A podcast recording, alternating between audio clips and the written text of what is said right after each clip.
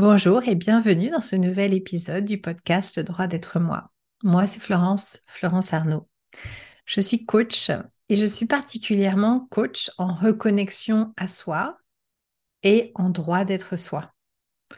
Aujourd'hui, j'ai envie de vous parler de ce droit d'être soi et notamment d'oser mener sa vie à partir de soi-même. Mon expertise, c'est justement ça, retrouver la sécurité d'être soi et oser mener sa vie à partir de ça, à partir de la sécurité profonde en soi, que c'est OK d'être qui on est, avec ses ombres, avec ses lumières, avec ses défauts, si l'on peut les appeler comme ça, et ses qualités, si on peut les appeler comme ça, avec ses potentiels et avec ses limites, etc. C'est OK d'être soi. C'est profondément OK d'être qui on est. Aujourd'hui, là, maintenant, à l'instant. Même si on voudrait changer ça, changer ceci, etc., développer ça aussi, oui, mais c'est OK d'être exactement là où on est et comme on est.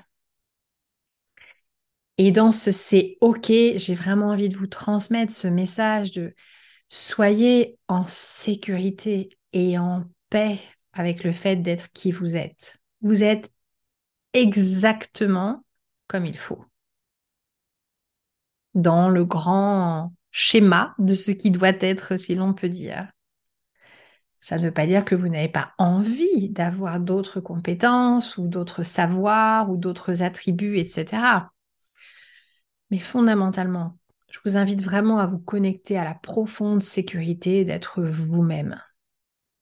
Et à partir de cette profonde sécurité, de c'est OK d'être qui je suis là maintenant tout de suite, je vous invite à vivre votre vie, à partir de ça. Retrouver la sécurité d'être vous et ensuite oser mener votre vie à partir de cela, à partir de cet espace de sécurité, d'être vous-même. Je vous invite à reconnecter à ce que vous pensez, à oser vous rendre compte qu'il y a des choses que vous n'osez même pas penser. Reconnectez-vous à votre corps, à ce que vous désirez vraiment, à ce que vous ressentez vraiment et choisissez ensuite de vivre à partir de votre vérité intérieure. Laissez émerger à votre conscience ce qui est juste pour vous, ce qui ne l'est plus, ce qui ne l'est pas encore. Cela va vous permettre de faire des choix avec discernement, des choix qui seront en phase avec vous-même. Les clients avec lesquels je travaille, que ce soit des personnes physiques ou des entreprises, sont toutes des personnes qui souhaitent être dans leur juste identité, qui souhaitent être à leur place en fait, qui souhaitent faire du eux et pas du voisin, qui souhaitent se sentir libres de faire ce qui leur vient à l'esprit et notamment de créer et non pas de recopier quelque chose ou de se sentir limité. Et nous travaillons ensemble en résonance, c'est-à-dire que j'entends, je perçois les fréquences qui sont justes pour eux et eux-mêmes, dans le cadre que je construis pour eux, s'entendent résonner et entendent si c'est résonnant harmonieux ou si c'est résonnant disharmonieux, chacun ayant sa propre lecture et ses propres besoins. Et à partir de cet espace, une fois que l'on sait ce qui est harmonieux pour soi et ce qui ne l'est pas, une fois qu'on identifie nos goûts, nos couleurs, nos pensées, nos opinions, nos rythmes, alors on peut, à partir de cet espace, nourrir notre envie de connecter à d'autres, nourrir nos envies de liberté, de coopération, on peut co-créer en étant en lien avec soi et en lien avec l'autre. C'est pas soit l'un soit l'autre, c'est l'un et l'autre pleinement. Et comme on sait vraiment qui on est, eh bien c'est facile de dire oui ou non. C'est facile de poser des limites. Et c'est même possible d'avoir le culot d'édicter ses propres règles. On peut avoir le culot de faire valoir son droit à être soi, à avoir les conceptions que l'on a du beau, du grand, du juste.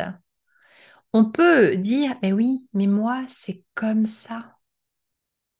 Et c'est merveilleux parce que de ce fait, et en faisant ça, on exprime qui l'on est dans notre vérité unique.